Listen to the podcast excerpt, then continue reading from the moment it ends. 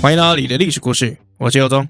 我想在我自我介绍之前哦，我嗯一定要跟你讲个故事啊，你说，这是 昨天发生的哦、哈我没有想到这件事情会发生在我身上，也嗯没有想到呢，竟然会被这道菜给摆了一道。说说看啊什么菜这个昨天晚上哦，啊？我们难得啊，很早吃晚餐，你跟你老大婆概对我跟我老哎婆很早吃晚餐，大概五点多就吃了。嗯我觉得这是一个很好的这个 tempo 节奏，对而且也是一个早吃嘛， very good，啊哎对，very good 啊。加上有人最近胖很多嘛，要减肥， 对啊我要老婆早嘛吃，没没有没有没有，我说 你，对然后呢，我我们就是点了那个面食馆的东西，嗯像这个牛肉卷大饼啦，啊不，大饼卷牛肉啊牛，肉卷大饼我可以，都可以，都可以，那都可以都可以好，就是大饼卷牛肉啊，啊然，后这个小笼汤包啊，哎，啊，我老婆呢想喝汤嗯，哦啊，她想喝酸辣汤，可是我没有很喜欢喝，她就说那我点玉米汤好不好？玉米浓然后汤对啊，你就不，她讲玉米汤，啊，玉米然汤后我就想说，她说不你浓会的帮玉我米一汤起喝，哦，我就说玉米汤是什么玉米汤啊？这个玉米排浓骨玉汤米蛋花这样，对，还是玉米排骨汤啊？有差哦有分哦嘛，哦对不对对对？对一个就是是清的，一个是浓的啊哎就。是一个是就是玉米是被剥下来的，哎然后还打碎在汤里面的，哎啊，哎另另外一个是玉米完完整整在那个汤里面完全哎出或是现，被切片的。哎对对对简单来讲是中式跟西式的差别。理解，哎，对。然后呢，他就他就订完喽，我就问了好多遍了，他一直没讲，他就说谁你谁谁没我讲老，婆没讲，你老婆没讲我什么说玉米汤，到底是什么玉米汤？他说就玉米汤啊。啊，然后呢你点了没？点了，点了这是什么玉米汤？就玉米汤啊。嘿，然后最后东西来了，嗯，哦，是玉米浓汤。哎，我嗯觉得可以接受。那当然了，因还为可以大接受众口味嘛，然后我们就开始吃啦，啊，我就嗯吃了汤包啦，吃大饼卷牛肉啦，嗯哎，好想说昨天晚上很冷嘛，嗯想配口汤好了。嗯，嗯那我老，婆已经喝了好几口了哦，嗯，然后我就要去捞，我就哎看，哎这个玉米浓汤里面有红萝卜，有玉米，哦，看起来还不错喝哦。嗯，那我就有时候玉米都在最下面，你知道吧？嗯，啊，我就往下，我想吃好大一口的玉米，然后我一往下拉，往上一捞起来的时候，嗯，干怎么会有一颗绿色的东西？好玉米三色豆，玉米在这都汤。一清复平，不平。然后我就跟我老婆说：“哎，这这个汤呢，就之后呢，你想喝的时候我热给你喝。嗯，”她说：“啊，哈，可是有三色豆哎。”我说对啊你不会把三色豆挑起来哦？我就这 样跟她讲。啊，她说：“哦，好啦。”然后后来她就说：“其实也可以泡饭吃啊。”我说嗯：“对啊，你也可以泡饭吃啊。”嗯她说：“哈，可是有三色豆哎，你不会把三色豆挑起来吗啊我我可以理 解，我跟你讲啊，就是你里面只要放三色豆被复平，我都觉得是应该的？”，很合理吧？非常合理。连平都不要平了。就没有没有没有，还是要评，就是但你评的评分的标准是你可以给他一到两颗星，然后说因为里面放三色豆，对，要有道理。哎他你就会评分要有道理她。就会说放三色豆错了吗？下面就会一堆人一去下面一堆人就是说你放放三色豆错了。不是你贵为一个要收费的餐厅，你怎么可以放三色豆？我们家这个附近有一个非常非常好吃，每天排队排到爆，嗯，就是它那个排队的长度二三十公尺都是正常，那个 OK 那个排队的那个那个长度，常常那个中间还有其他店家，店家都要。自己围一个类似红龙的东西，哦不要把大家挡住我们门口对对对啊对，不要不要那个隔开。我告诉你，那家餐厅好吃不便宜，嗯但是大家就是排队还是排到爆。那家店的配菜从来我就没有看过三色豆，哦，这家店非常非常的有职业道 德。对，所以放三色豆必须死。对，但是其实今天这个故事跟我们的一点关联都 没有，是这样的吗？就是我们这些凡夫俗子嗯就只能聊这些无微博，有什么便当有没有三色豆，有没有喝到三色豆，有没有吃到三色豆，嗯， 这好像这个平，庸啊，我你们们好些像这平民，个公园老婆在下棋的感觉。 对对对对，我们就是是这么平凡无奇。对啊。那我们今天要来聊的就是另外一个水晶八旗。水晶八旗，对，如果你有看《火凤燎原》的话，里面发明了很多很酷的团队，嗯哦，比如说像这个残兵败将，嗯，哦，那个还有还有所谓的这个水镜八旗，水晶八旗这个八是什么东西啊？呃就是八个人啊，哦，八个人是啊不不是？然呢？呃我我的人设就是要询问啊。哦，OK OK OK，你忘了吗？好，好那他是由这个水镜先生旗下最出色出众的八个弟子，嗯，叫水镜八旗。那水镜先生就是司马徽啦，对，哎，那就专门在乱世之中有没有指导出就是可以以一己之力扭转战哎局的这个军师。哎，对，我们之前有讲过他。里面有几个名言哈、哦、啊，关于这个八旗的名言，我觉得都很中二，但是都很帅。哦，说来听听。只有胜不会败。嗯，好，他们在在谋算这个战局的时候，这就个会蛮有像风云的啊。很像风云嗯啊，没有，因为都是香港那边的漫哦画。 ，OK OK。对啊，因为陈梦也是那那边。那那边你念这些名言，可不可以带点这个香港腔、广东腔，好 不好？哎，这样我觉得就不好 了。你试试看，试试看。啊，杀一百个大将，总比杀一百个喽啰来的方便呐、你刚刚是太监吗？没有你刚啊刚，不像啊。那不然呢？来啊，下一百个大江，总比下一个老老来的有趣然，后像讲吗这？讲这句话像的人吗还是吕 布，吕布广东但腔是吕奇布怪是不是不要啦，干莫名其妙啊！对 啊，我给你的不是家，而是国。这跟我骑的不是车是风有什么不一样 吗？差不不是多很像吗？方啊，所以结你论就说我是很弱是不这是就？是中二嘛，就是听起来听久了有点像八加九的那个名言。可是如果当你没有那个代入感，你听起来就觉得像剥削。你对说，如果你语气进入那是不是个你进入了那个漫画的那个世界、哦，嗯你已经看了一整本，突然后面有没有很精彩的地方，两个人在对战，突然来这么一句，你可能会被感动到。所以代入感这件事情很重要。哦，真的所以我们来进入八级的思考领域。 OK 好，好，我们今天要来聊到这个水性八旗的其一。之前我们聊过了庞统，我们也聊过了这个荀彧，这两个都是八旗。啊，对，可以回去清单上面搜寻一下。哎，搜寻一下这个，我们会另外再拉一张清单，就是讲这个欢迎进入八旗的思考领域。哦，之因为之前的鬼谷子有放过了嘛，没有啊，啊，鬼谷子有拉一个清单了，我没有拉，啊我拉的。哦你拉的，哦，对，难怪就怎么多你了有，没有在管上传？不是，我有看到多了一个，我就对对想说对对是不是你这对，样是？子我拉的，是我拉的。好、嗯那我之后会再拉一个。那先讲一下，就是呃，八旗里面有没有？其实只能讲到六旗，有两旗不能讲。为什么？哦，第一期就是元芳。哦，元芳是虚构出来的，就是在嗯火凤里面虚构出来的人物，他是袁绍的私生子。嗯好，那这个所以第一期不能讲嘛，因为他虚构的嘛。 ，OK， OK，然后第八期老八也不能讲，为什么还没出来，啊还不知道是 谁？还不知道是不谁， OK 只知道姓赵，就是我们还没考究出来是谁就对了。不是那个作者还没画出，哦，OK OK，还没画出来，对了，只知道他姓赵，但所以火凤燎原还没完结啊，还没完结，对，哦画很久了。跟猎人比呢？呃，我正在想说，我们两个挂掉之前，火凤会不会混完结篇？ 你为什么不想的是猎人会不会玩截片？哦，一猎人我看是不太可能了，啊对。 OK，因为很简单，这个火凤它还是还是会继续画下去，你知道为什么吗？为什么？因为他陈某应该没有赚那么 多钱，可是富坚赚很多钱了，哦哦哦，他可以选有点道择理干还是不干 OK，嗯？OK，了好解，了解。好，那我们接下来聊的就是这个荀攸啊。好，那我们来跟大家讲一下，这个荀攸啊，其实比这个荀彧有没有还要大六岁？荀攸比荀彧大六岁，那请问荀庸是荀彧的荀攸是荀彧的类似侄子，类？OK，似侄子，应该是说荀攸虽然比荀彧大，但是荀攸还要叫荀彧，叫叔叔。 OK，因为辈分的关系啦。哎， OK，就是辈分的关系，就是以前大家族的关系嘛。嗯就像你以前你跟我阿姨交往有没有？万一这两个人结婚，我就要叫你什么姨丈， 但我们两个一样大，我身材比你大，我大你六个月，差点被我姨丈啊，然后变成我妈的表弟。你这样讲，大家会很搞很乱啊。啊我们就专注在故事上就然后好哦了。OK，好不好，没问题。OK，所以我们之前有有聊到，就是说荀家，荀家是这个颍川知名的世家大族嘛，对对不对？那荀攸的爸爸跟荀彧呢，哦，算是年纪差很大的那种堂堂兄弟，就像我们家这个之前一样，所以就是荀攸比荀彧还要大一点啊、好但是虽然我比你大，但是以辈分来讲，我还是要叫这个荀彧叫什么堂叔、嗯叔叔。哎，OK， OK，其实我们就讲嘛，荀彧、荀家哈、其实本来家里面就都聪明人很多。嗯，好，这个荀攸也是荀家里面很出色的一个人 OK，啊。就像火凤，我们刚刚讲火凤很多中二的这个名言嘛，哎，里面其实也有一个很中二的名言是怎么样？天才有三种，好，第一种是蠢才认为的天才，就是 OK 笨蛋认为你是天才。嗯，哎，像比如说我们那个 Facebook 啊，还有那个 YouTube，不是都常会投放一些什么彩票啊，然后赢很多钱的那种，有没有成功人士？嗯然后呢，来我教你怎么样致致富。到时候如果这些蠢才看了这个广告，然后去上了这些人的课，他们可能会觉得这些人是天才。 OK，哎，第一种是蠢才认为的天才，第二种是自认为天才的天才。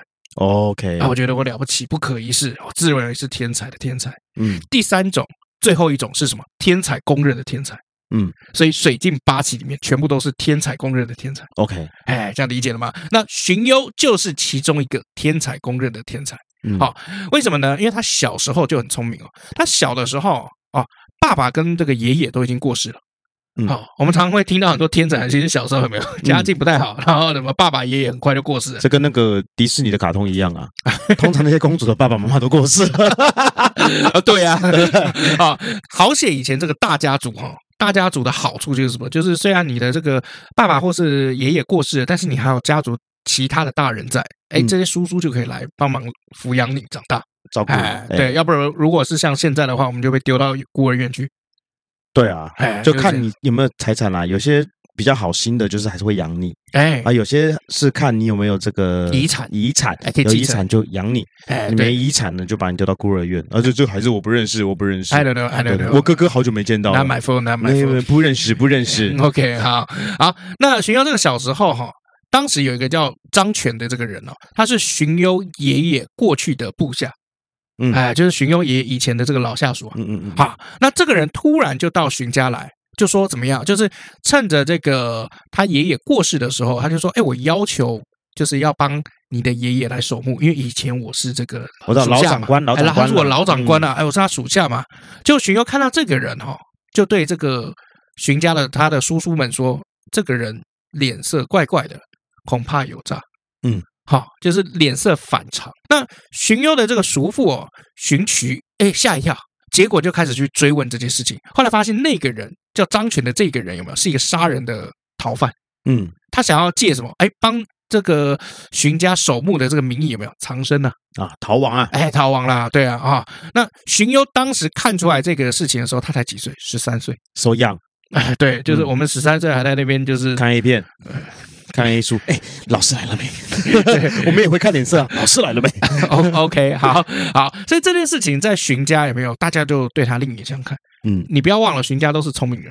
嗯，没错。哎，然后结果哎，奇怪，你今天碰到一个不认识的人，只凭见他一面，嗯，哎，你就可以断定就是说其中有问题。你不是瞎猫碰到死耗子，就是真的会看脸色。哎，真的看看脸色。哎，因为其实通常史书上面记载能够写得下来有没有，通常就是最重要的事情。嗯也许他这个中间有没有荀攸还发生很多事情，大家都啧啧称奇，这一件是最重要的，嗯，最容易就是印象深刻了，所以这个史书就把它记下来。哦，代表这后面可能奠定了些什么基础？对，那魏书还有一段记载是说的是什么？以前那个七岁左右的时候，有没有他那个叔叔啊，荀渠有一次啊喝醉酒，不小心那个啊好像打伤这个荀攸的耳朵哦，啊，然后后来怎么样？荀攸就照样吃，照样玩嘛，哎照样睡。好，只是说遇到他这个打伤他这个叔叔叔的时候，他会怎么样？哎，很巧妙的，就是用一些姿势啊，或者是用一些东西去把这个伤口遮起来。嗯好，为什么呢？因为他觉得叔叔没有看到他的伤口，就不会感到抱歉。哦，因为他知道叔叔是不是故意的哎，对啊，后来他叔叔还是发现了这些事情，然后就怎么样，就称赞荀攸。啊？你好啊，你好棒啊！我打你，你还不让我看到受伤的地方。对，因为为什么呢？因为这件事情不是说这个荀攸多聪明哦，嗯而是怎么样，这么小的孩子就七岁而已，就会有这么细腻的心思。就是会去想到别人的感受。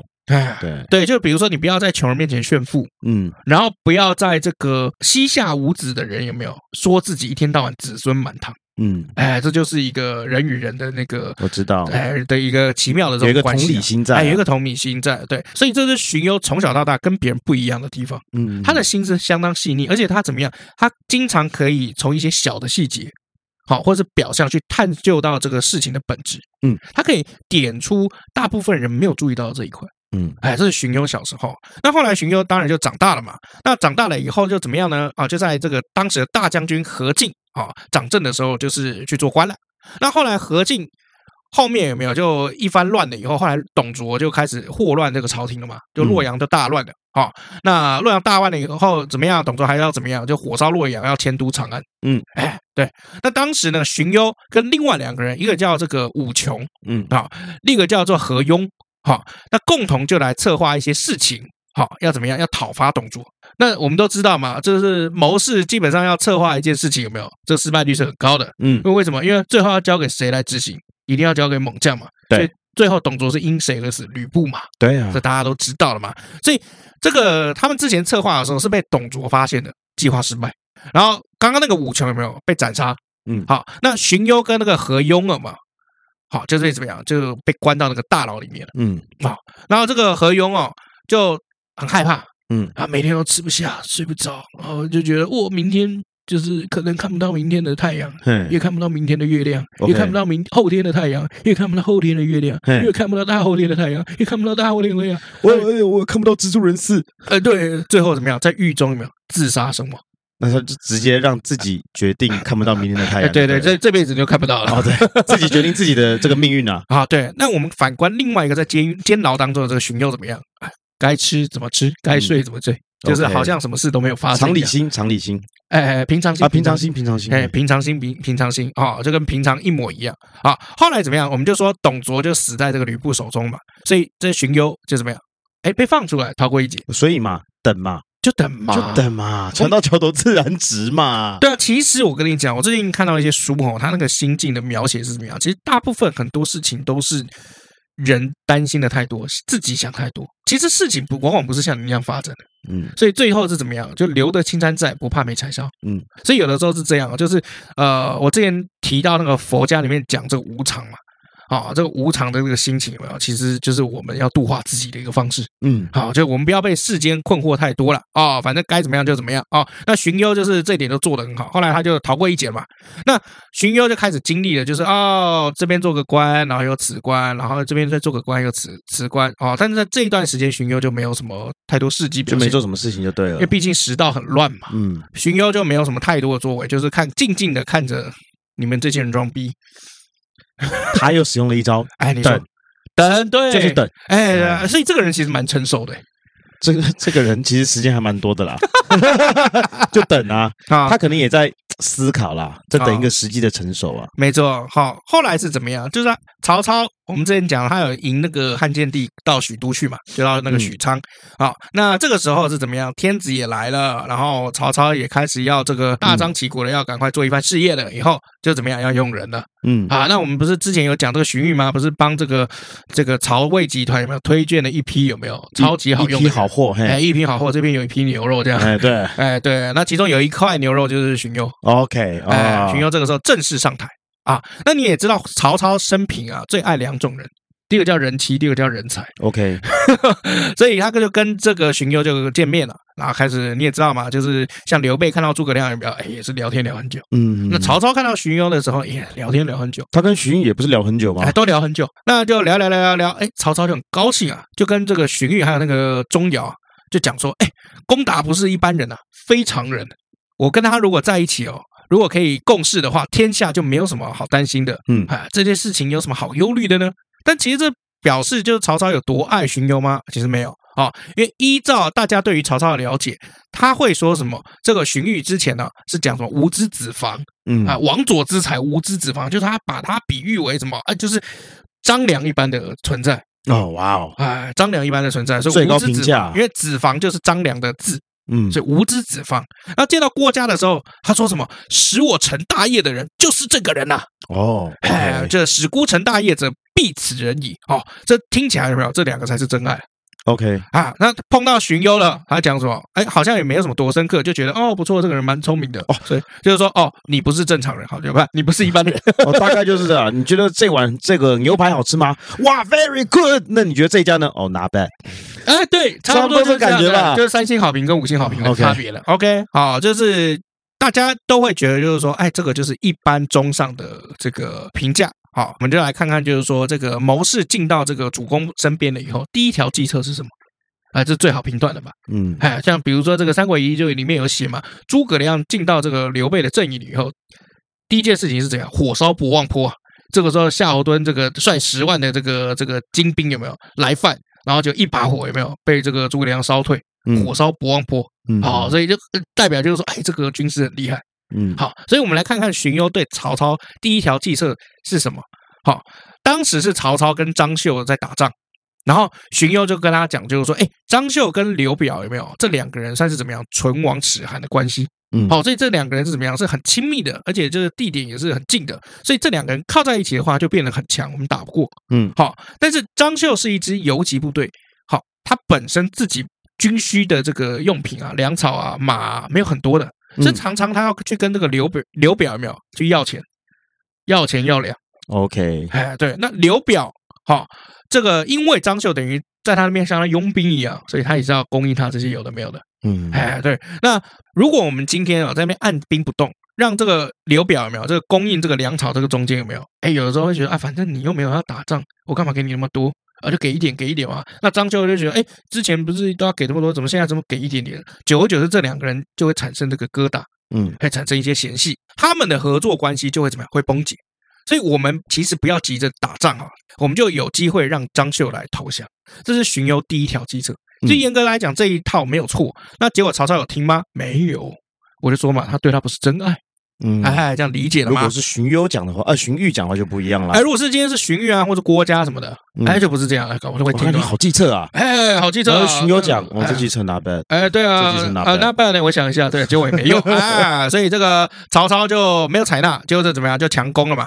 啊，那强攻了以后怎么样，就输了嘛。那这个为什么曹操没有采纳？我们就来看一下，因为张绣之前已经投降过一次，那一次很有名，叫宛城之战，就是因为这个曹操又去弄人家的那个婶婶人 OK，妻，嗯哎，张绣就复叛了嘛，那发起突袭，所以这一场战争，呃，曹昂啊、典韦就挂掉了。好，所以大家都觉得曹操自然不会随随便便放过张绣，所以曹操也没有听就是荀攸的话，然后继续打。结果怎么样？刘表果然发兵救张绣，就曹操完全讨不到便宜，然后最后就没有打赢，然后就这才对这个荀攸讲说：“啊，我当初就是没有听你的话，才会弄到这个地步啊。”嗯所以其实你看啊、其实曹操也是一个不错的主公。嗯，哦，就是说，哎，我当初因为曹操是一个相当知错能改的人。哦，我们要理解曹操这个人哦，他其实是很有英雄气概的。嗯就今天你比如说人都会做错，可是你做错了以后，你做出什么来弥补？嗯，跟表达别人的亏欠。嗯，哎，这个很重要。曹操我觉得他都有都有做到。比如说这个曹操之前这个宛城之战有没有打输，然后曹操挂掉了以后，他的那个原配啊，这个丁夫人嗯生气呀、对，你把我儿子弄死了。虽然是养子，但他我从小养到大，把他弄死啊。然后曹操就跟他演闹别扭嘛，后来就把那个丁氏也说你回娘家反省反省。嗯后来好、啊，走就走。然后最后曹操就想一想，就觉得啊，其实是我不对了，嗯哎，就跑到那个丁，就是他这个丁夫人的这个娘家有没有？嗯就拜访，还啊，然后结果丁夫人完全不鸟他，嗯，就在那边弄自己的那个织布机。嗯，然后曹操还过去还拍拍他的背，就说：“哎，不要生气啊，要不要跟我回家？”他完全都没鸟他。嗯，然后就走了出来了以后，他就说：“啊，不然我们就离婚了，因为这样也不是办法。”嗯那离婚了以后呢，才跟这个他们家娘家人就说：“哎，希望你们可以就是让他再嫁，我希望他也有人可以照顾。”嗯嗯，啊、那当然，这个东西曹操在对于这个老婆这一方面都是不错了，可是他忘了他自己叫曹操哦，谁敢接手曹操的女人呢？ 所以丁不后来也没有什么再嫁了。 OK，哦，大概是这样哦。那曹操，你看哦，从这些小故事你就发现，就是说，哎，曹操真的是一个算知错能改的人。对啊，就是他，就好像这个大人做错事啊，愿意啊在小孩子面前道歉，说哎刚刚爸爸不对，爸爸的脾气口气是差了一点，哎啊，跟你做个对不起，对哎不要介意这个事情，这对，也是需要勇气的哦。哎，要需要勇气啊，对不对很多人其实就是因为太意气用事跟不愿意道歉哦，所以爱好让那个面子哦，对后来那个错有没有越滚越大，然后跟嗯家人的关系就越来越疏远。有时候只要一个勇气跨过一道墙啊，在后面呢、迎刃而解啊，反嗯而感情会更好啊。对啊，因为爱就是要用勇气来面对流言蜚语嘛。虽然 唱这个唱这首疙瘩， 对对对 对，因为唱后来唱这首歌的人也离婚了嘛。梁静茹吗？ 哎，对啊，她离婚了离婚了。哦啊，我帮你查一下离婚了。 我这个还要查一下。哦对啊，我怕 你不相信，那如果说这个静茹，如果你听到你有没有离婚，麻烦在下面留言一下，告诉我 们你到他底应该有没有不离会婚吧？？对他应该没有没有没有为那个吧？对哦，啊，就像最近那个理科太太也在跟这个老公互撕嘛，已经已经离婚了不是吗？已经离婚了，那现在最近在互撕，哦，真的 哦，哎，最近在互撕。那我是觉得，我是觉得这个东西有很多很多可以讨论的。有对爱就有恨，或多或少。对，没错。我们在念这些历史故事哦，其实我们就是在从这些小细节，比如说这些人物的这些小细节、小动作啊，碰到这个事件以后他们的反应，或者是可以说我们来看这些军师们他们的那个思维、思维模式。我觉得这个是历史最有趣的部分，因为其实大家怎么想哦，张绣你之前反叛，然后你又把人家的长子，而且是嫡长子，他就把人家那个最喜欢的那个护卫爱将有没有嗯干掉？嗯，那怎么可能你还会再投降呢？正常来讲，应该对方恨不得妈诛你九族，杀你全家，嗯哎，对，然后再把你的老婆变成我的老婆，嗯对，这这是曹操想要干的事情，这是世人觉得曹操会干的事情。好、但偏偏哎，镜头我们换到这个张绣的阵营有没有？哎，这个时候他也碰到一个难题嗯，就袁绍啊这时候派了这个使者来找这个张绣，好、他就跟张绣讲说，就是说，因为那个时候袁绍跟曹操开始要打仗了，嗯，哎，就是官渡之战的哦前哦，OK，他就派了这个使者来，这个跟张绣啊来聊，就说：“哎，我们来联盟，哎联盟，我们来夹击曹操。嗯啊，那眼看这个张绣有没有就要答应袁绍要投降，结果张绣阵营那边有个跳出来，就是说不能选袁绍，你要选择投降的话要选曹操。嗯，哇，屌啦！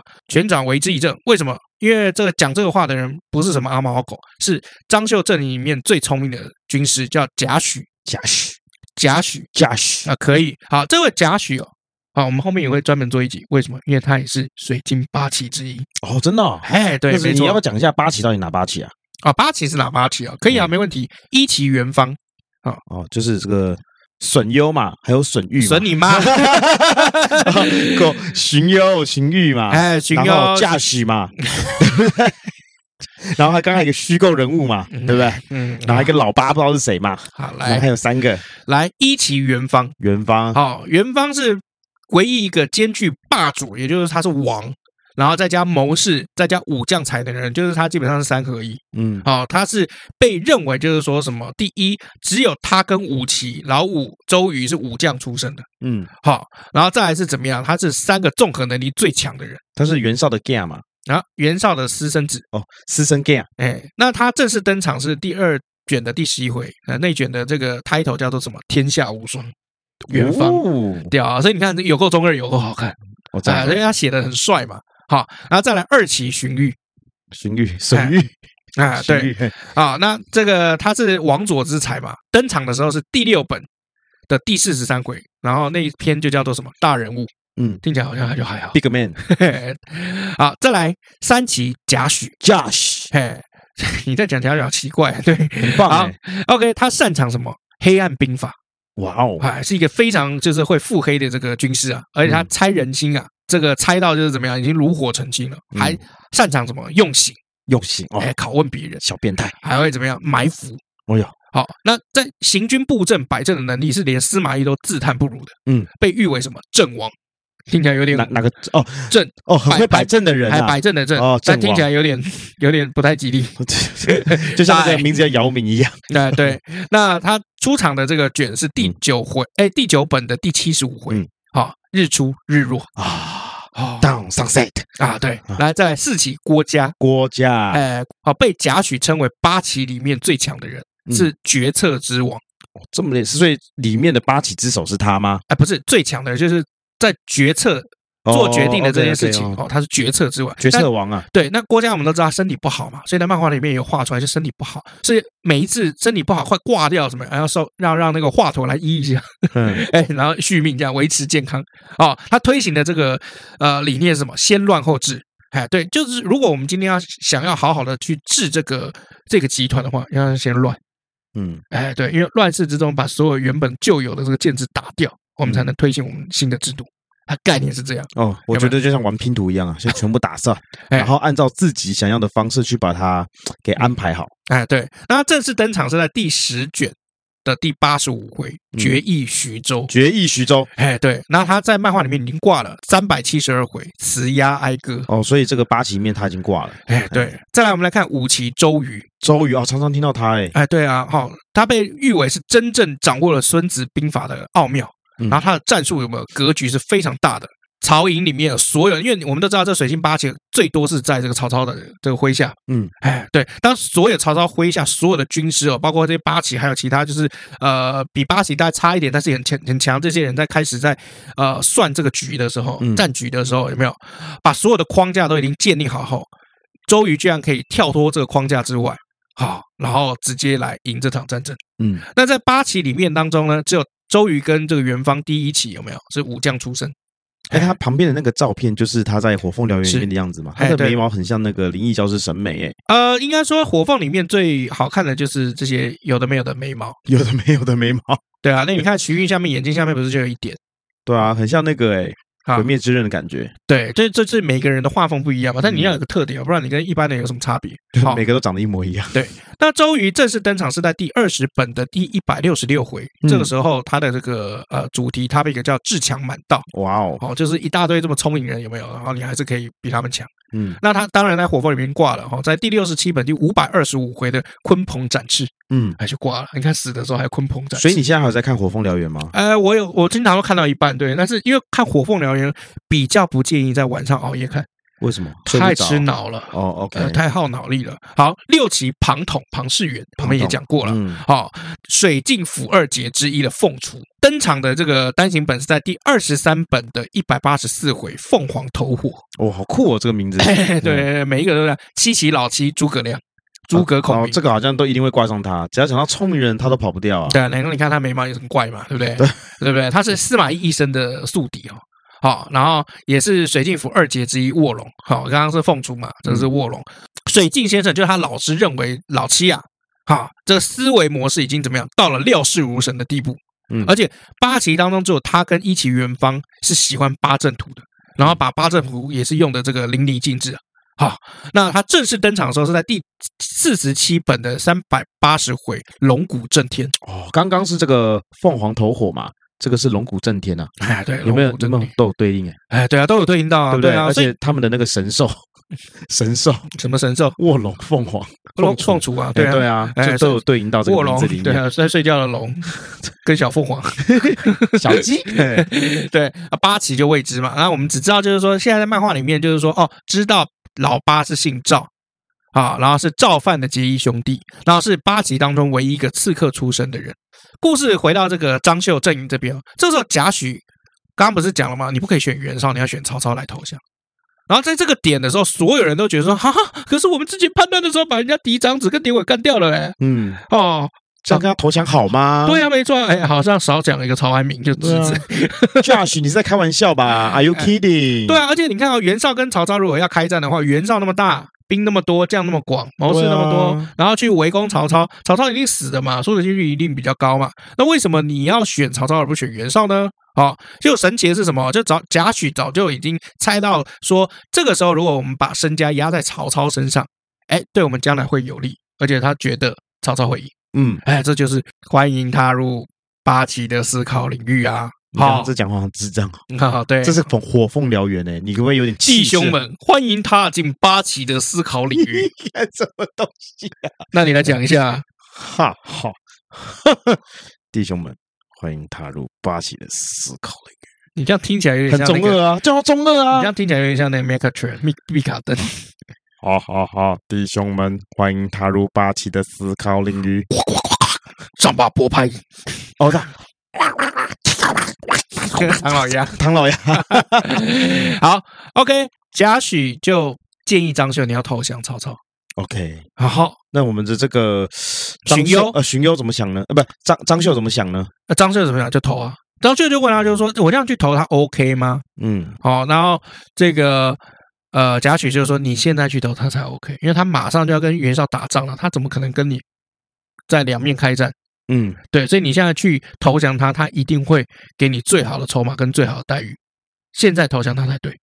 OK， OK，然后后来就怎么样？这个呃，张绣就投降了啊，然后结果哎，曹操反而怎么样？就完全不计前嫌了，嗯，然后就就说你来了，我很高兴 啊。你杀了以前的，你以前杀，你杀了我以前没讲了，了，对这句话没讲了，哦没有对没讲了， 啊就是说你来你来了，我真的很高兴啊，对吧、那更高兴是什么？贾诩就随着张绣有没有就投入到曹操阵营里面，嗯又多一起，嗯， 所以曹操一看到贾诩就说什么可以让我哈得到天下信任的就是你啊！ It's you, man！对，好这件事情谁也猜到了，荀攸也猜到了。哇哦，哎，我们就说荀荀也攸猜很到了会，啊荀攸就是很会猜人心嘛。好，嗯所以荀攸那边瞎猫也耗死耗子，哎对，那张绣投降了以后，下一个敌人是谁？是袁绍吗？不是，会计，呃，对，吕 布，哎，就是吕布，哎，因为先前吕布曾经在这个濮阳有没有，就是打赢曹操嘛，就那个夏侯惇还因为这样子一根眼睛，哎，一只眼睛跑了。嗯哎，还把它吃了啊。那这一次曹操呢，要再打吕布啊，兵力上面哎就比较有优势了。然后他们就开始包围那个吕布的这个城啊，叫下邳啊嗯，但是打了很久打不下来啊，这个时候打一打士兵就打得很累嘛，嗯，对啊，就像比如说这个最近我们不是才刚结束那个呃很多比如说公投，然后还有这个罢免嗯啊，一个还有那个台中的立委补选嘛。嗯可，是现在你有没有觉得，就是台湾人好像对这些东西累了，因为次数很太频腻繁啊了，一年当中到底是要搞几次？是啊，就像我最近这个滑脸书滑到这个后续这个我们这个雷神啊的一些啊新闻啊，累了我嘛。就直接就不看了，没什么好看的啦。对啊，然后像我就是一直在看理科太太护士吧，呃，你过段时间你就不会想看了。啊，， 对，就人就是这样子嘛。所以你看啊、我们连看手机、划手机都这样，何况打仗？嗯所以打久了这些士兵就很累哦，就就是士气都比较低落啊。所以曹操就是怎么样，想要撤退退兵了。我哦想走了，是不是？这个时候荀攸就跳出来，他就说：“吕布啊，有勇无谋，他已经连续的打了好几次败仗啊，以跟我们一样，完全没有锐气啊。我们应该加紧来进攻，趁他的士气还没有恢复，趁这个吕布下面那个成功啊，嗯，他的军师成功，来不及用这些策略，我们一举可以打败他们。趁他病要他命啊！哎，没错，好、但他其实也没病，趁他累。哦，趁他累要他命啊！好，那荀攸度过经过了上一次就是建议，然后曹操没听，所以荀攸这一次要他怎么样？他就拉上一个垫背的，拉上曹操最爱的郭嘉，就说你跟我一起去讲这件事情。嗯，所以郭嘉也跳出来就说，哎，我也 反对，我反对 OK 我反对。OK，所以两个人就就一起了。那曹操就看了荀攸，又看了郭嘉，想说：“哎呀，拉了一个我最爱的人。”嗯哎呀，哎呀，哎呀，哎呀！对啊既然既然这个大老婆说这个，我要是 不打要脸荀攸，不就打脸郭嘉了吗？啊，对不我怎么行能我够打爱郭对嘉我？怎么能打脸郭嘉呢？啊，就后来就想说，好了，那不然这样子好了，你们两个都不建议我退兵，那你们有什么计策？嗯，哎，总不能每次都用嘴炮对吧啊，忽悠我。对啊，气化案提上来啊，啊。对，所以后来这两个人怎么献策？就是说，来，我们可以用水攻，嗯，这个最常用的其实就是大自然的力量嘛。对对，不是火攻就是水攻嘛对，，这样比较省资源嘛。啊，或是落石嘛。你玩那嗯个以前那个三国的那个战棋的那个游戏的时候，都会这样。小小朋友下楼梯也有落实啊。哎，对，好，那他们就献策引什么水，以水跟泗水灌入这个下邳城，然后结果怎么样？就是直接就击退吕吕布，哇嗯，很强哦。所以果然最后就是把敌军都打败。然后这个敌军有没有？因为都淹水，嗯，那淹水士气更低落。嗯因为你想想看，你每会怕啊你三天三夜都泡在水里面，下半身都是水，对或者脚踝下面都是水，你一定会觉得就是说，干不要打了啦，不舒服击败啊，好累啊。对，啊，那怎么样最快可以把这场战争结束？哎，你们老大在那边把他绑绑好了，交给曹操。哎，所以后来吕布就是这样子输的。哦，被被下面的人 绑一绑，送给送给曹操，是不对是？对对对对对对对。好，那很好玩哦，这件事情很好玩，就是怎么样？你可以看出荀攸哈这个人心思真的很细，因为他知道就是说自己一个人劝这个老板呢、哦有一点风险，他也知道老板对自己的喜好程度不是第一名，嗯哎，所以他拉上一个第一名。 ，OK，呃，比如说你是第七名，你再拉上一个第一名，老板瞬间就会觉得就是说，哦，既然第一名也这么讲，那我们就这么做。嗯呃，所以我觉得荀攸是一真的是一个心思很细的人。嗯，哎，他你看他从以前的那个呃长大的这个故事哦，你就可以发现，就是说他对人际关系处理非常精妙，啊，对，没错。而且他不会只用一种沟通方法跟你讲话。你说这个说话之道部分啊，还有这个猜测的部分，大家可以去看我们鬼谷子的故事啊。哎，鬼谷子，或者是比嗯如说多去多看一些这个蔡康永的书。嗯，哎，对女生，女生我特别建议去看蔡康永，因为女生需要被疗愈啊我在业我在我在推广我们的节目，你不要这样。 啊，没有关系，我们推广别人也是推广我们自己啊。哎，对，所以你这个康永哥的看完之后，再回来听一次鬼 谷子，或者是你边看康永哥的书边听我们的 podcast。好累啊，太累了啦。 好了，那既然这个吕布已经踢掉了嘛，kick 掉了以后，我们现在接下来中进入到官渡之战了啊！嗯如果你要知道官渡之战的详细情况，我们之前有 讲。 对对，麻烦多使用 Ctrl 加 F，Ctrl 加 F 啊。哎对，Ctrl F 或 Command F 啊、嗯哈、那在这个战争一开始的时候，我们不是说这个曹操，哎、袁绍就有派出这个大将颜良嘛，嗯还有淳于琼，还有郭图要打这个白马。好，那白马跟颜金那当时都位在很战略要地嘛，所以是不可以丢掉的。所以曹操这个时候想要带部队去救白马，结果荀攸跳出来，卖，我反对你卖去，你卖去，我反对， 又来，我反对啊！荀攸这个时候就说什么，我我军兵力比较少，嗯不能跟敌军正面刚。啊嗯，我建议你，我们如果先到西边的那个盐津，有没有做出好像要过河打他们后面弄他们嗯下面的样子？袁绍必定会怎么样？会朝西向我们迎战。这个时候，我再派这个清兵有没有就偷袭白马，就嗯可以逮到那个颜良了啊，。我们做个，我们去这个 West Side 啊，哎，做个这个声东假击西啊动作，哎类似然后这种声东击西这样，哎，对，然后就曹操就是这次这个曹操就用了，哦啊，因为之前已经有这个很不错的吕布经验哦，你过关了，张绣经验过关嗯，过关哎过过关。OK，好，所以这个曹操就采用了哈。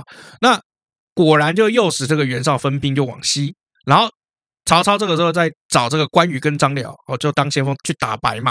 然后颜良就给他哈，你怎么会在这边？你们不是在我们西边弄我屁眼吗？ 哈，然后结果这样就仓促应战，最后怎么样？死在关羽刀下。啊，白马之围就此解除。哎，那后来怎么样？曹操又率军有没有就沿着这个黄河继续往西走？然后袁绍这个时候是怎样？看妈的，妈的，颜良都挂了，他妈的，我一定要让你付出代价，嗯所以就继续追击，还渡河追击。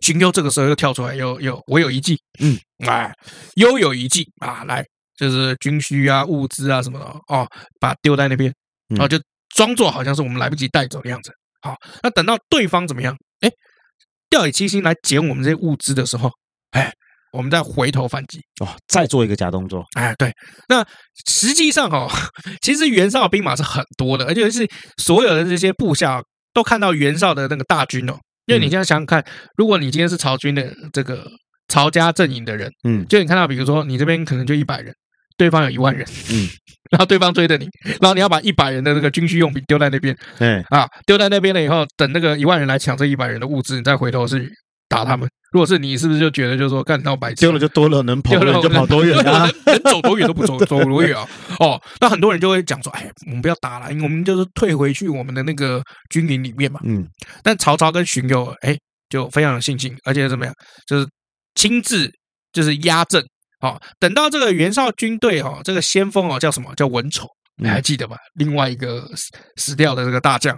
好、那文丑跟刘备有没有就一起逼近的时候，曹操的这个将领有没有催促这个曹操有没有？哎，他们都来了，你赶快骑着马赶快走了。嗯，对啊，当年在张绣的城宛城里面，你就他妈就是不走有没有？就没有马，结果你看后来要曹昂的马给你，结果曹昂挂了，你赶快上马，主公上马，主公上马啊！然后就曹操都不听，哎，然后又等了一阵子，他看见他看见那个文丑跟刘备的这个军队在开始在抢这些补给品哦，这些军需物资的时候，就乱成一锅粥，因为毕竟在抢东西就先抢先赢嘛，嗯，谁他妈来跟你排兵布阵？那也不会去注意到周遭的环境啦哎，状没错况啦，然后曹操这个时候还下令有没有？然后去攻击啊、那当时曹操率多少人呢？这骑兵还不满一千人，在一阵猛攻之下哈、哦，然后结果把居然把敌人打跑了，嗯啊，还怎么样？在乱军之中杀了文丑。那你要想想看，颜良、文丑都是袁绍这个正宗名将，在《三国演义》是被关羽杀了。 ，OK，最有名，杀的最有名的颜良文丑嘛。啊，对，那所以你看、哦，两次交战就两个两名大将都被杀掉，所以袁绍整个士气有没有就到谷底了嗯然后你看这个中间这个，你要看到这个荀攸哦，荀攸不但有头脑，而且心脏也很大颗。嗯，哎，那很多人当时在害怕啊，或者是想说退啊退啊，我们走吧。叫曹操也也一起走的时候，荀攸就讲说什么，这是抓住敌人的好机会，我们不能撤退哟。嗯，嗯，对，所以这个时候，在这一刻，曹操跟荀攸有没有才开始有真感情萌芽的感觉？嗯好，因为为什么呢？如果今天你看到这个敌方打过来有没有，你沉不下气，那前面所有的你设的这个局全部都白费了，嗯付诸流水。好、那就像这个要怎么样？像比如说，我以前有听过这个钓虾子的这个技巧。钓虾子，哎，钓虾子的一个技巧。什么什么钓虾子一个技巧，就是呃，我们虾子第一件事情哦，这个饵一定要自己带。嗯，哎，你不要用这个钓虾场准备这个饵。嗯，哎，那我以前这个，我以前因为我以前有个前女友很喜欢钓虾，她跟她弟都会一起去钓虾。哦，哎，那他们就有很多钓虾心得。然后他们钓虾不是每次钓很多不不一定是拿来吃，有时候是拿来卖。嗯，哎，比如说他们有个钓虾社团，那如果今天他真的钓很多了，他就可以就是马上就现场就发发布那个社团，就是说我现在在三重或者我在泸州哪里，嗯然后我现在钓了多少，然后一斤我卖你多少钱，哎，来买，对，那就分享给我很多那个钓虾心得。嗯第一件事情就是饵一定要自己准备，嗯哎，那饵自己准备，他们通常准备什么鸡心，嗯哎，鸡的内脏，好，鸡心，好，那再来是怎么样？当你看到那个浮标往下沉，就代表那个虾子有没有，嗯就是在吃那个饵。你不要一看到它往下沉就马上就扯网，嗯这个有的时候它还没有咬死在里面，嗯，它没有咬死死的把那个饵咬进去，好，所以你这个时候扯的话，通常它可能一点震动它就跑了。好，当你看到那个浮标沉下去有没有？你就心里默念一秒、两秒、三秒的时候再收钩啊嗯，通常就会掉到他下身。哦，哎，因为他那个耳跟那个沟有没有，就一起会咬到他的这个喉咙里面。嗯你这时候再一扯，好，马上那个沟就刺穿那个下肢。嗯哎，所以这是他教我的，就要你要耐心等待。哎，这钓鱼啊，钓虾，钓任何东西哦，包括钓女人、 钓客 户，都要耐心等 待。 ，OK， OK，好做，任何事都要耐心等待啦，啊像不要比如像说我们这么急啊，哎，对了，对啊，像就像你每次都很急嘛，我很急啊，我个性真的是比较急啊，真的假的？比如说我我今天想要去做这件事，我希望就是现在可以赶快完成它，或者是我想要抓一个答案，我想马上就是知道这个答案， 我现在 right now 马上就要知道，对，爱不爱我？是这样 这样没有吗这个倒 不是用，倒不是这样好好好 啊好，OK，要哦 分程度了，分哎程呀度分。程度了，好，那后来这个曹操在这个官渡之战开头打打赢了嘛，这几场仗小的战役都打赢了，可是最后还是要怎么样拼实力的阶段，因为已经进入到这个消耗战了。哎，那谁的兵多，谁的粮多？袁绍嘛，之前就讲过了。哦，所以曹操最后发生什么事情，就军粮这个时候要吃完了。哇，怎么办？对啊，那你看、那个呃，这个荀攸又跳出来说：“我有一计。”又有一计，哎，对，但听说啊，袁绍的这个粮车啊，即将运来，我们可以趁机攻打这个袁绍的这个粮车嗯补给队。那曹操问他说：“好啊，那你觉得要派谁可以派谁去打嗯，？”然后荀攸就说：“我觉得可以派徐晃，哎，因为徐晃是一个勇猛果敢的一个人哦，徐长徐晃可以担当这个责任。”后来徐晃果然成功拦截敌军，把敌方的这个粮粮食补给队辎重这些嘛，一把火烧光光。嗯，哎，对，所以这个时候曹操对荀攸有没有已经完全怎么样情投意合，不言听计从。 嗯，荀攸这家伙 OK 的， OK，那讲什么都对嘛，讲什么都赢嘛。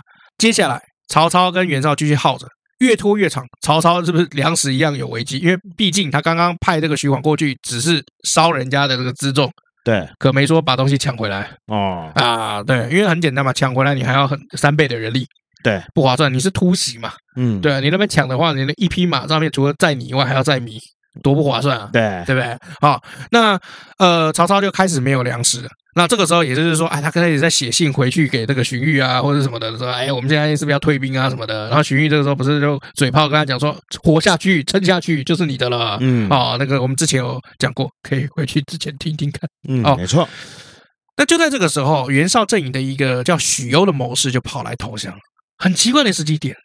这里形势一片大好的情况，啊，结果许攸跑来投降，然后就泄露情报说，其实袁绍这个时候派的淳于求护送粮草到哪里？乌巢，还记得吗？后来就是被烧掉了嘛，哎，对，那这个时候就是攻击的时机哦。可是大家现在觉得很怀疑一件事情，就是明明现在你袁绍哦是就是情势一片大好。嗯，啊，要打消耗战，袁绍不会输任何人。啊，那你许攸这个时候来的会不会太巧了？你到底是真的来投降还是诈降？嗯，其实有时候在打仗，常常就是这样子。像你看嘛，赤壁之战的时候，黄盖啊，是不是就是假装那个苦肉计啊，被周瑜打，那背上都是伤痕了，然后假装去投降，嗯然后这个曹操就相信了。 OK，哎，对，那这个时候也是一样，到底这是机会还是命运？没啊错，如果曹操在那边犹豫不决的话，他就没有办法打赢这场仗。所以所有的人都在怀疑许攸的状况之下，只有刚刚我们讲的荀攸还有贾诩出来跟曹操讲说，他投降应该是真的。嗯，好，所以你看许攸跟贾诩是什么？水晶八旗，对，欢迎有两起嘛，对，两旗啊，两旗啊，两旗， 两旗是什么？两旗啊，就是我觉得两旗你那个讲两旗好像命案，你知道吗？没因为讲每因为讲每次讲那个八旗啊，他那个旗是两奇怪的旗，对人啊呃奇才的奇嘛，对。啊，没错可。是我觉得那个八旗大蛇的旗感觉比较猛，哦，是哦，所以每次我们讲那个水镜八旗的时候，都去幻想这个旗是那个八只大蛇的那个八旗，就是哦猛猛爆了， ，OK，这样很中二。啊、有点中二。好，OK，那反正就是这个水镜这两期呢，就说服他，好、所以一样欢迎进入水镜八旗八旗的的领领域域，呃，把握机会就打了啦。所以曹操是怎么样，就赌一把，反嗯正再不赌我也是快输了那。结果就是赢了嘛哎、最后就赢了嘛，因为毕竟这两个人智力加起来也没有，大嗯概基本上也是接近两百、 ，OK， 对，如果你有打《三国志》啊，哦，你就知道哦。那后来曹操就突袭乌巢，就一把火打成功了。不过打到这边哈、其实还没有战斗胜利啊，袁绍手上还是一堆兵啊啊，所以这个时候这个大将哦张合，这时候张合是在袁绍那边了，他就建议怎么样，要迅速打乌巢，救乌巢。袁绍决定怎么样，我跟你赌另外一把大的，嗯我直接叫这个呃张合有没有不救乌巢，直接派张合带重兵去打曹操大本，打你本说家啊他。的概念啊，你偷我的鸡，我端你的草，嗯，哎，就是那种意思。结果怎么样？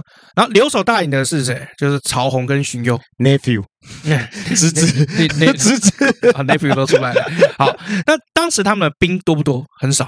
哎好然后张合又是能力怎么样？哎，名将嘛，不用讲了。嗯，当初那个马谡啊，嗯就是这样啊输给了张合啊，嗯你懂意思吗？哦，然后所以你看啊、哦，就为什么马谡后来会输，其实也不意外，因为你要想想看，就是那个曹洪加荀攸哦，就是武力值这么高的，跟智力值这么高的，都差一点快被张张合嘛整晚端走，哦呃，更何况马谡，嗯呃所以马谡跑也是上山也是很正常了。嗯哦，理解好。好，那史实上面是没有讲说，就是这两个人是什么方式去扛住张合的进攻哦。但是不管怎么样，就是张合没有打下来，所以没有打下来怎么样？最后怎么样？投降了。嗯那曹洪呢，却不敢就是接受这个张合的投降。这时候荀攸又跳出来，嗯我跳出来了哦。他说袁绍都不可以用这个张合的计策，那张合这样打一打有没有？啊，打输了，那他他当然会觉得说回去凶多吉少啊，嗯嗯，对，所以他也不会再回去袁绍身边了。现在他来投降，我们有什么好怀疑的嘞？嗯哎，所以张合率众归降了以后，然后曹操回应了，看到哦，没想到你们不止战胜敌军，我你还帮我们找一个这个大将回来，嗯哎，很高兴啊，对啊，所以你看这功劳说起来有没有也是荀攸，因为嗯，我们刚才讲了，他最厉害的是什么？他就是观察人，哦观察人心，所以你看，你看，哎，看这真的了。嗯，好厉害啊，哎！哎，对，所以这个就是什么谋士的价值。荀攸从来没有上战场去杀过任何一个敌人，但他每一道计策都怎么样，都可以确实影响战局，引导战局走向他要的那个胜利。哎，其实这样很可怕哎，嗯就是我觉得这件事情很两面哦，就是他没有上过战场，嗯，但他给的计策你敢用，对啊，就是他没他等于是一个没有经验的人，但是你敢用没，有他没有没有经验，他前面有很多经验啊。就是他对没啊上，过他战从场啊没，有他从一开始张绣那个完全这个献了策也没有，然后那个嗯曹操不听他的，然后就曹操输了。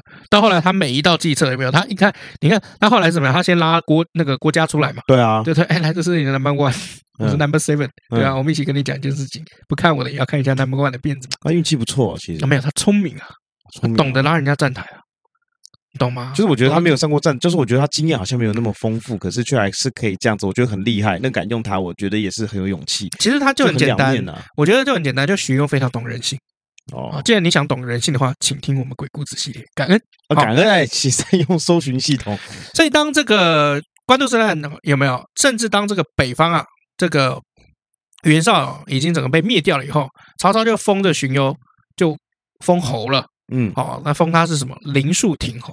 啊，兰陵王的陵听起来快酷一点，帅吧？啊，林树亭侯。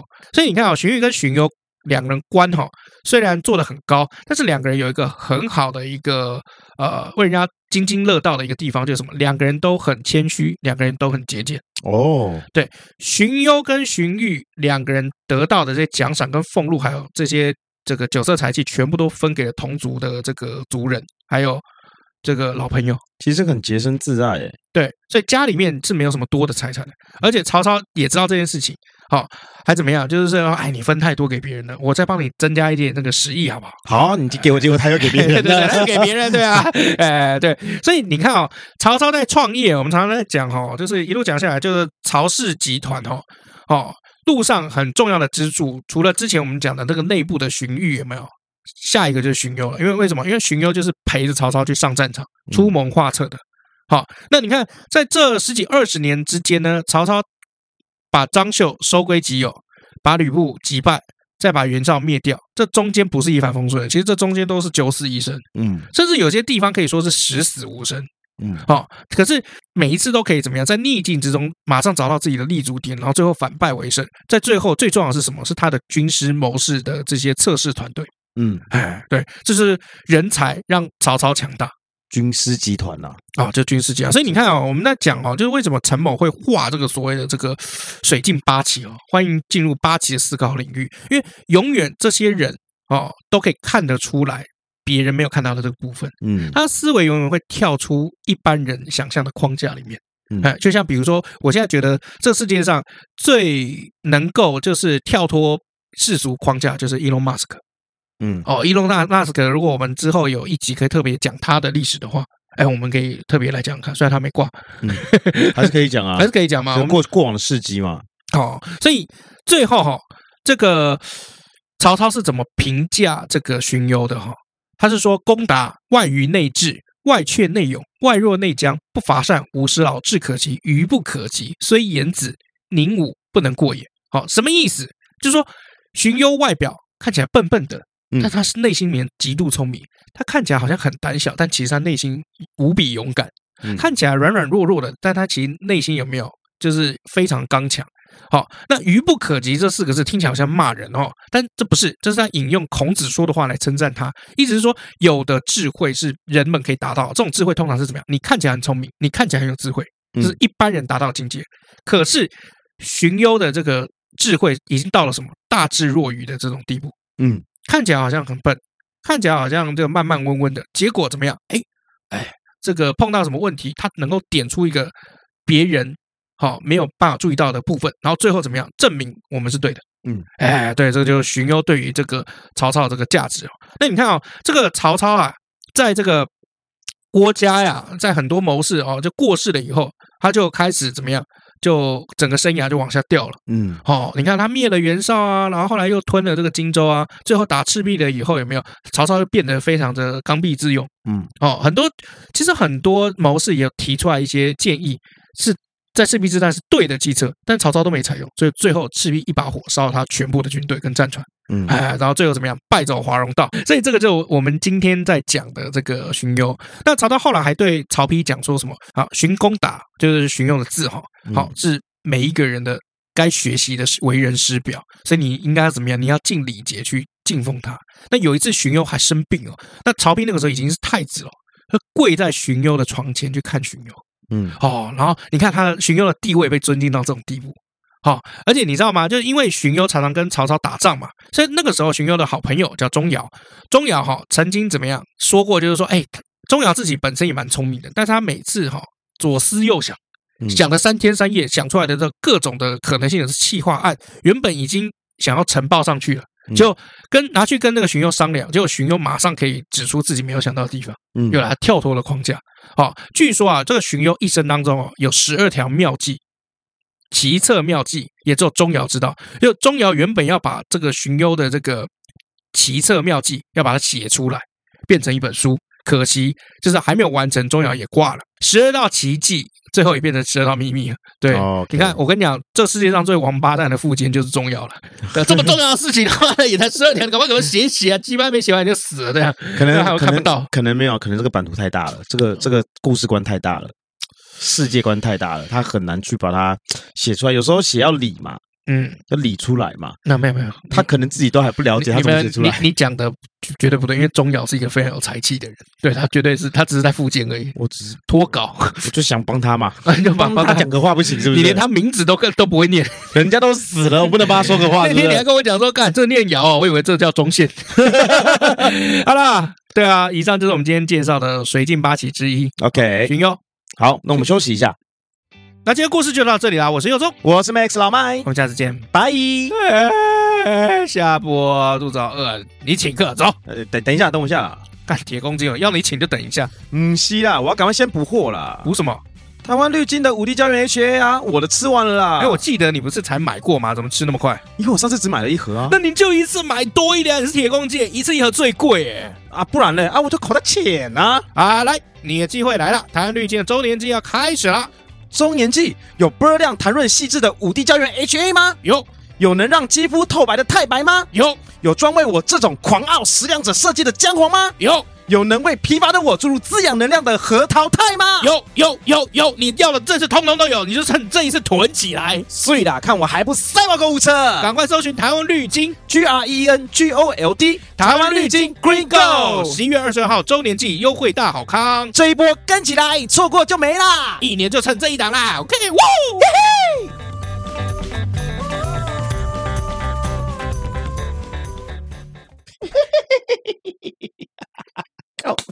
打 脸啊！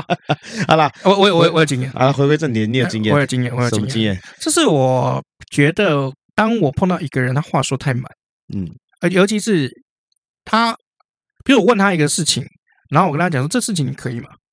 他嗯零点一秒都不到，就直接跟我讲说 OK 啊，没有问题啊，这事情 OK 交给我，没问题，妥嗯妥的。通常会出事的都是这种人。 OK，对，那如果是说哦，那个这个，比如说呃，这件事情的话，我们研究一下，我做个功课，那到时候我再写一份 paper，然后跟你说，嗯或者写一些这个重点什么跟你说，我们来讨论一下。这种人我觉得比较实在。嗯好、为什么？因为他其实有把那个 CTA 哦有写出来，他在思考这些事情啊，哦、就是他有在把这些事情放在心上。嗯对，因为很多人其实很习惯，尤其这个这个业界有很多那种画胡烂的人啊，嗯有很多都是怎么样，只放在嘴上。嗯还没有放在心上，放在心上，他就会去思考说我们如何去共事，然后这共事我们可以怎么样把这个事情走得更顺。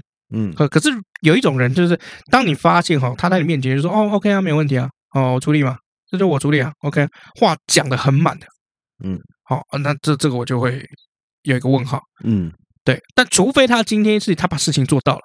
然后我说哦，感恩感恩，谢谢。他就说不会不会，应该的嗯啊，这个我就会就会 OK。可是，在他做完事情之前，他话讲很满，这种我通常都会打一个问号。嗯嘿，这好像很多人都会这样子吧？很多超多，没有，我说很多人都会像你刚刚这样想吧？嗯，对啊，很对啊多超多啊。可是问题就是说，你当其实知识是这样哦，知识思维跟心法是这样，就是当你碰到这个状况的时候，你有没有办法运用我们刚刚之前讲这些公式，然后马上去判别？嗯有些人是没判别，但是是呃，这个局已经呃结束了，可能过一两天他才觉得这个局哪里怪怪。嗯，因为有的时候，有的时候我是像碰到这种讲这种话的人啊，假嗯设第一次合作的话，我会先相信他，我就 OK 看看他的能力是怎么样。嗯对，因为你第，比如说你第一次跟这个人合作嘛，嗯哦，我就讲了，就是我曾经，我曾经之前啊，在一个那个贸易公司工作，嗯，好、那贸易公司工作里面呢，有一个同事啊，他算主管啦，哦，嗯那有一个同事他算主管，主管对因为公三小，他已经是同事，你还说他主管？因为他一开始不是我的主管，哦他开始只是我的同事， OK，哦那我会这样讲，原因是因为其实他关键板就比我高，但是我没有去跟他到共识。 嗯，那但是我一直是很尊重他，因为他一直是算他算回国的，就他以前这间公司后来离职了，嗯然后我然到后又这被间老公板司请回来啊我，对我到这公司他又请回来了。 OK，嗯那我们出差的时候常常会聊天嘛，然后他就会跟我讲说，他以前在这些公司的时候丰功伟业，比如说公司在大陆啊，啊啊，对不起，工厂在大陆，哎，然后在大陆的时候，就是有时候你可能要去盯场啦，有时候啊嗯那个东西做的很急啦，可能嗯晚上要再开机啦，嗯，我晚上晚上开机是工厂开开场的意思啊。我知道，晚工晚上要开机啦，这嗯样子他都会去盯啊，不管多晚都去达到这个目的啦。嗯那我们做贸易的嘛，啊，做贸易有时候你会碰到的是这个国外客户，啊，就哦时差不一时样。差的问题，所以有时候这个客户及时回来的这个资讯，马上要 feedback 到我这个同事身上，他在大陆，他就可以马上帮忙去处理，啊，一切就都很顺，这样他是就开始讲啊，以前怎么样人怎么样啊，这公司啊，这个公大大陆部分靠他啊什么的，啊啊，，当时我只是听听啦，哦，啊那因为他还没有回来这公司之前，我也听过他的一些事迹。他好像是真的，哎，好厉害这样子。所以当下他跟我讲这些故事的时候，我当然也是相信他，觉得哎，他是一个很有能力的人。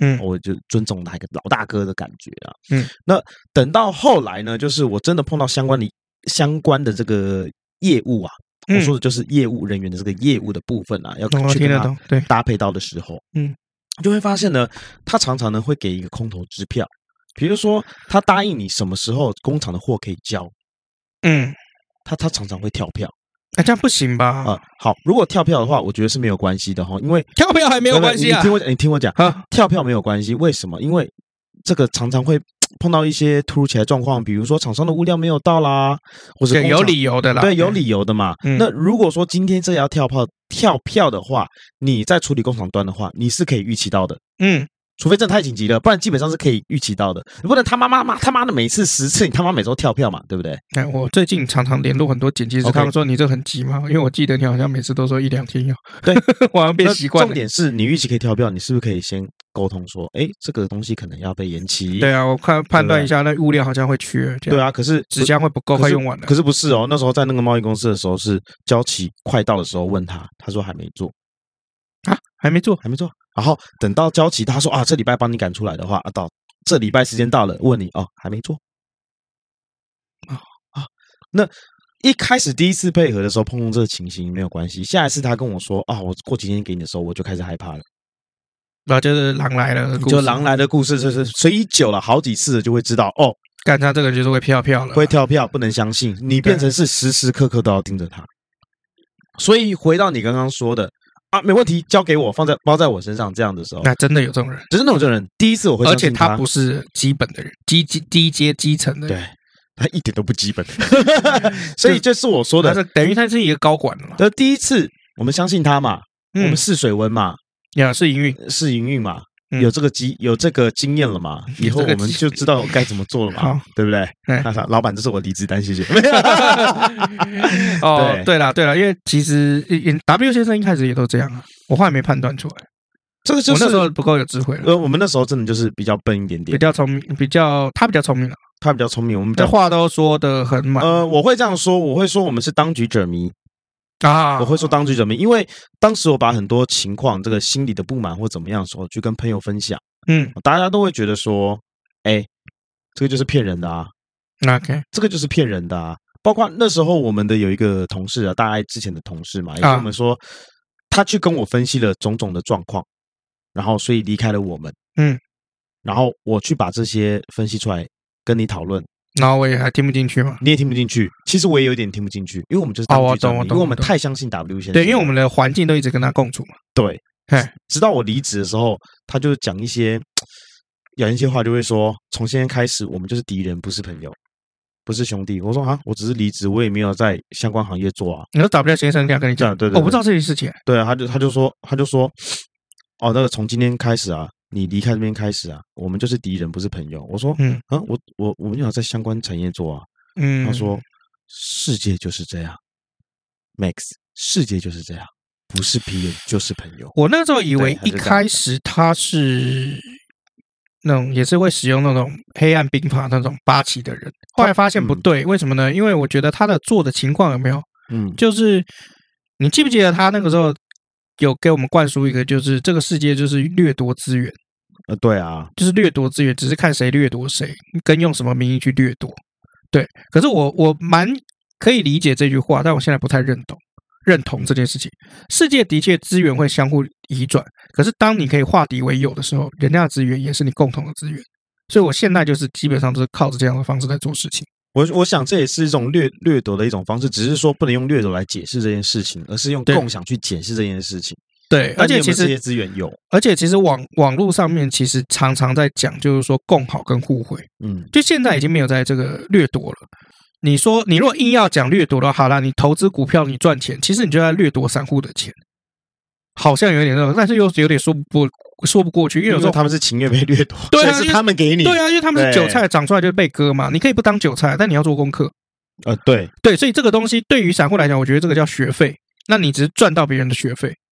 我我的思维是这样，所啊或者以所以所以我是觉得说，就是就像我们举例刚刚荀攸好了，哎对，荀攸他要献祭嘛，一嗯开始曹操他不愿意接受嘛，嗯所以他第二次怎么办？嗯，他找了郭嘉来帮忙，对啊，Number One 嘛，对，红牌所以所以第一他名怎么样？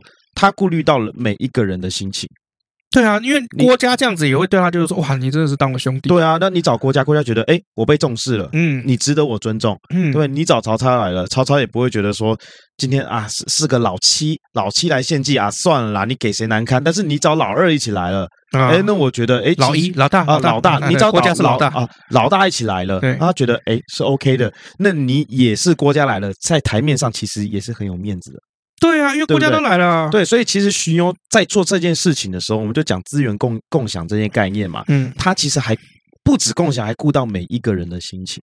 所所以我觉得今天资源在，哪怕是你的这个工作的这个业界好了，好，就算资源共享，你也是有去顾虑到人家心情。那我觉得这才是真正的共享。如果你没有去顾虑到别人的心情，那就是掠夺。我觉得 W 先生，我们那从那边离开了以后，我觉得最大的一个教训就是，我觉得钱要给的及时，不要拖人家的钱。这这也是考虑到心情啦。我对觉，得或者是如果比如说有的时候我可能紧的时候，我跟你讲说，哎，我可能要慢一点，因为这两个月可能公司都没收入，嗯不是说公司没业务，是公司没收入。嗯嗯，你可以大家都可以理解嘛，因为有时候大家常常就会拖一下，嗯啊，我说、啊我能不能晚一点给？那就说没差，嗯，对，因为全公司可以拖款的就是你了，敢消费吗？嗯 其他不能多嘛，对不对？好，好啊那看一下嗯好留言。看留言，看留言。那大家不要以为我真的能够拖他款，我今天还是这个领了钱出来给他的。我觉得就是拖款啦、对拖到今天给我啊， 这不是拖款是什么？是的，是的啊老找一堆有的没有的借口。就是上个月月底改改变为这个月上旬，不是月初，是上旬。OK，好，首先来自于柑橘恶魔赞助我们一百块哈，他这个在提到我们这个武大郎那一集，好，他说果然以我们的用心，你会讲到史诗版本。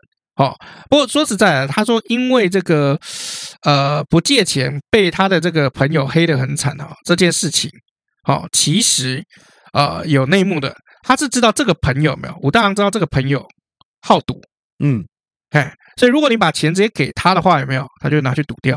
所以他把钱跟资源直接给谁？给他的老婆，所以帮他盖房子什么的。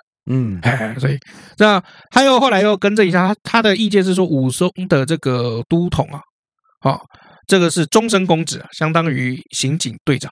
哦，谢谢谢谢哎，，感恩啊不，是不是约聘， 不是约聘的，哎，对啊，因为因为有的时候对我来讲，我常常看到官跟吏嘛，那吏的话其实是算约聘制，哦，这职位有 OK 点像吏哈。哦，谢谢。 OK，好，再来就是武大郎史实当中可以取到这个，在中年人的这个年纪可以取到这个年轻的潘金莲，是因为宋朝的官宦世家为了避免自己家里面有没有有一代人没有上榜，从官家就会变百姓，就会把女儿有没有习惯性下嫁给一些重进士的人，就是建构这个裙带关系。嗯，所以在古代哈，男大女小很正常，你就算看到这个十几岁嫁给四五十岁的人都很正常，嗯，因为对他们来讲，变成姻亲的就是可以怎么样贪亲有攀背附景就想要点背景嘛。对嘛？对啊，哈、那再来就是说，哎，我们那天不是讲到馒头嘛？后来我们两个还去买嗯馒头包子啊。他说老面其实是天然酵母哦，那这边反而讲求天然，老面才是王道哦，不会不卫生。但是因为发发面的效率跟方便度，所以现代的大部分的这些馒头什么是用这个小苏打化工来代代替。嗯对啊，因为因为你要发酵，你要注意温度跟湿度嘛。嗯，啊、那尤其台湾有时候湿度不稳定。没错啊。哎，温度不稳定，好像最近喂，突然给你很冷，隔天又变热，哎，经常会这样。OK，然后再来，他有讲这个北京豆汁，其实是理论上就是古人就是豆磨豆腐旁边的边角料回收制成，而且还是发酵过，讲难听就是馊水。 嗯，被讲了一个画面，好不舒服。哎， 对，哎然后再来到我们那个 Facebook 哦，在这个武大郎其实不卖烧饼的下面啊，这哎个妈有说呢，哎，难道没有卖汉堡吗？就是汉朝的包子啊，哎，汉堡其实历史蛮酷的，欸我觉得汉堡以后可以讲一讲。 OK，好，嗯那再来的话是敢敷衍我， 再来的话是 Max Max 说这个羊肉泡馍啊，杠子头撕成一块块丢在这个羊肉汤里面啊，哇，嗯好这想着吃就啊很天赞哪啊他还啊，贴那个，他还贴那个他推荐那个店给我们。对嗯，啊，有兴趣的人可以到我们 Facebook 上的那个武大郎，哎，馒头武大郎的那个那一集下面有没有对哎那一集下面，然后你可以找到就是说这些我们的这个粉丝，然后留的这些店一定好吃，嗯嗯嗯才会被没错贴上来没。错对然后呢，他这个 Max 他们家小时候哈，过年啊呢还会在家家里做这个红枣馒头啊，哦，啊，很酷哦。超酷的！嗯我觉得这些东西都很棒哎，这真爱才会分享，真爱，对，这些都是他们的真爱，他才会分享给我们，对啊，知我道觉得吗？很棒啊。对啊，像很多人哦，那个如果这个爱哦不真，就会变成什么叶配。对，所以像我们有没有，我们这个每次在推哈、哦，足不管足够包也好，技能箱也好，或者干爹产品也好，都真爱。 记得 啊奇遇珍宝的珍吧，支持一下台湾绿金啊！我我是觉得我们怎么对别人，人家就会怎么对我们了。啊，我觉得我们真诚一点，其实人家就会真诚地对我们。我一直都是这样觉得。哦是啊，嗯，我这个人还是比较乐观，跟世界大同的一点想法。嗯然后我老婆每周说我就是可能把一些人想的太简单、太单纯了，太容易相信别人了。易对，嗯我老婆说你太容易相信劳力了。啊什么东西告没诉有啦， 开玩笑告啦。屁事！我又没有要害你，然后呢，这个 Man Max 呢也认同我 说他你真的很会挑拨离间欸，像这种嗯见见缝插针的技术，你真是一流哎！黑暗民法。 呃，Max 啊也说，我说的没有错哦，他之前在卖场实习啊，啊，然后呢，就是里面的员工他们这个食材快过期的话，就会去把它做成熟食，会去炸它，这样就可以延期它这个销售期限了、啊，呃这这因为那这个合理味的道啊，就比较只要比较还盖没住过期就好。然后呢，这个呢，臆想啊 说为什么还是要再笑这个 马自达？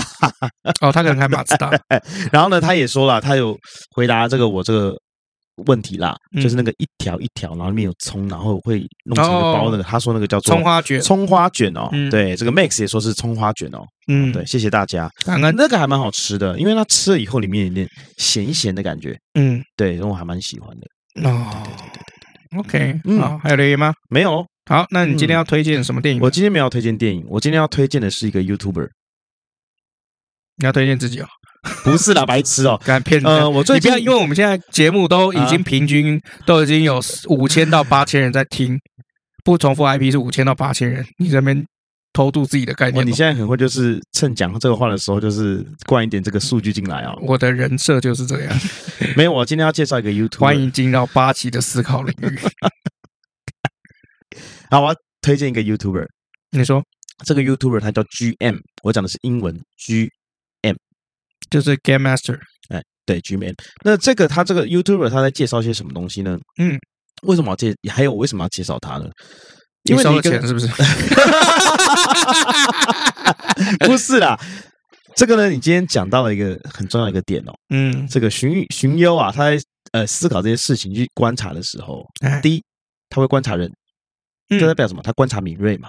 对，第二，他在想这些计策的时候，他会思考，他会去跳出这个框架。嗯，剧院这个 YouTuber 他在做什么呢？嗯他专门在玩 puzzle，拼图不只是拼嗯图，还有解谜。啊，举例，比如说今天这边有一个盒子，方盒子，嗯，它里面藏了一张纸条，嗯你现在就要想办法把这个方盒子解开，去找到里面的纸条。